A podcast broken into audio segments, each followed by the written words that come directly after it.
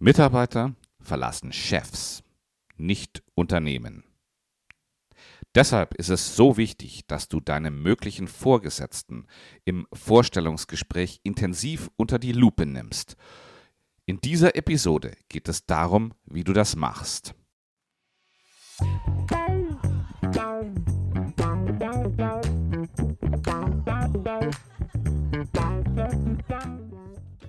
In der heutigen Episode geht es darum, wie du mögliche Vorgesetzte in Interviews kennenlernst.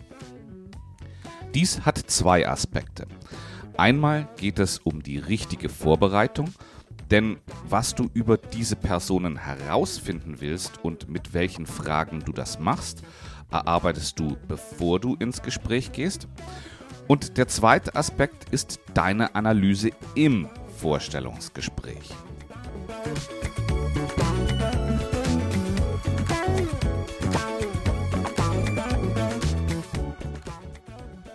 In der letzten Episode des Jobsuche Mentor Podcasts habe ich Chefs als potenzielle Karrierekiller bezeichnet. Denn unter der falschen Führungskraft kann deine Karriere im wahrsten Sinne des Wortes absterben. Wenn du mehr dazu wissen willst, dann hör dir die Episode der letzten Woche an. Ich verlinke sie dir hier in der Episodenbeschreibung. Der kritische Blick auf Linienvorgesetzte im Interview, den wir heute besprechen, ist unheimlich wichtig, denn dein Erfolg im neuen Job errechnet sich bildlich gesprochen aus einer Multiplikation, in der die Führungskraft eine der Multiplikatoren ist. Und wenn der eben 0 ist oder wenn die eben 0 ist, dann ist auch das Gesamtergebnis 0. Das hat Zuhörer Oliver aus Zürich sehr schmerzhaft erfahren. Er hat eine neue Stelle angenommen und mit seinem Chef hat es von Anfang an immer wieder Probleme gegeben. Nach sechs Monaten waren diese Probleme zu so einem Berg angewachsen, dass er nicht mehr weiter wusste und die Kündigung einreichte. Übrigens, wenn auch du dich mal ganz ungezwungen mit mir unterhalten möchtest, dann melde dich. Ich unterhalte mich gerne mit dir. Von diesem Austausch haben wir beide was. Außerdem macht es mir und sicher auch dir Spaß.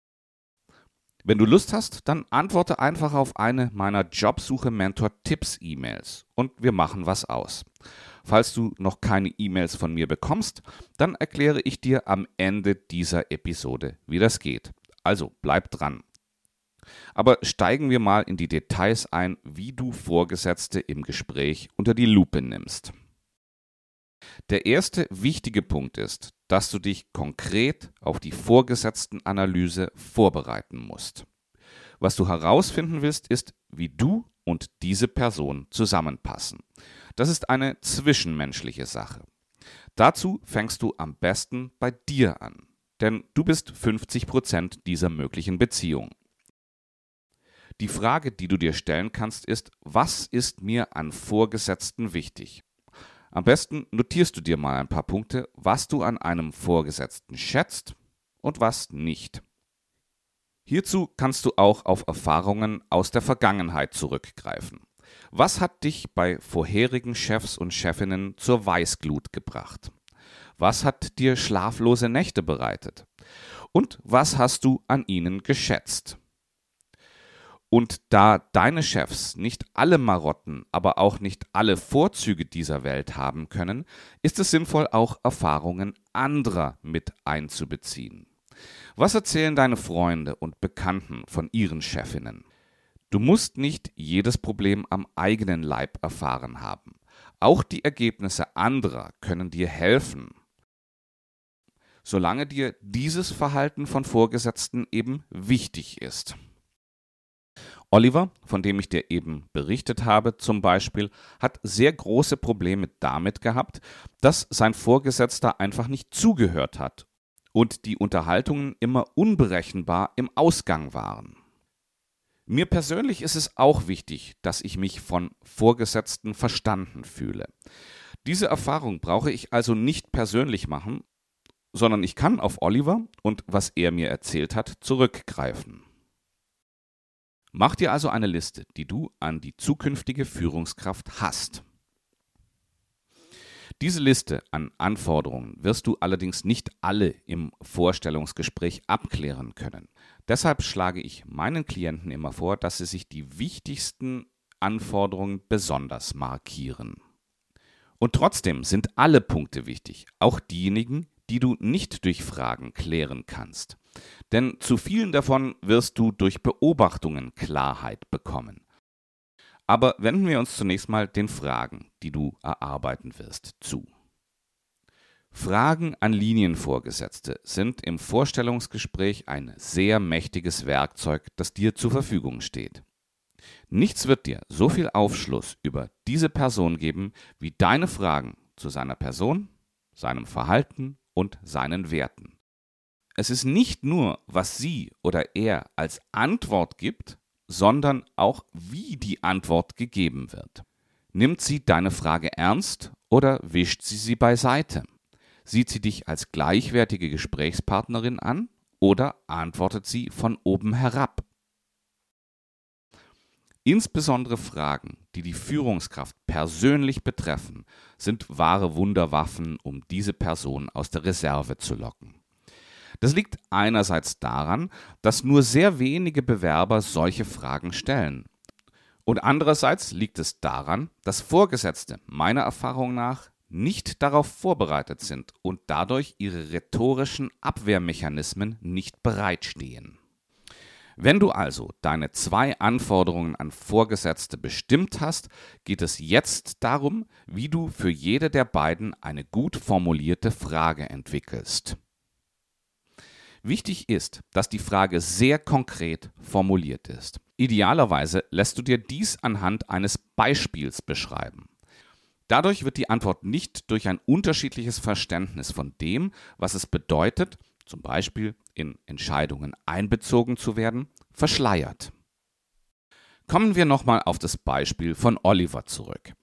Ihm war es wichtig herauszufinden, ob sein nächster Chef bei Gesprächen zuhören würde und ihn auf Augenhöhe behandeln würde. Wir haben daraus gemeinsam folgende Frage entwickelt. Können Sie mir ein Beispiel aus Ihrem beruflichen Alltag geben, in dem Sie eine andere Meinung als ein Mitarbeiter hatten? Wie sind Sie in dieser Situation vorgegangen und wie haben Sie einen gemeinsamen Nenner gefunden? Wie du siehst, zielt diese Frage auf ein Beispiel ab.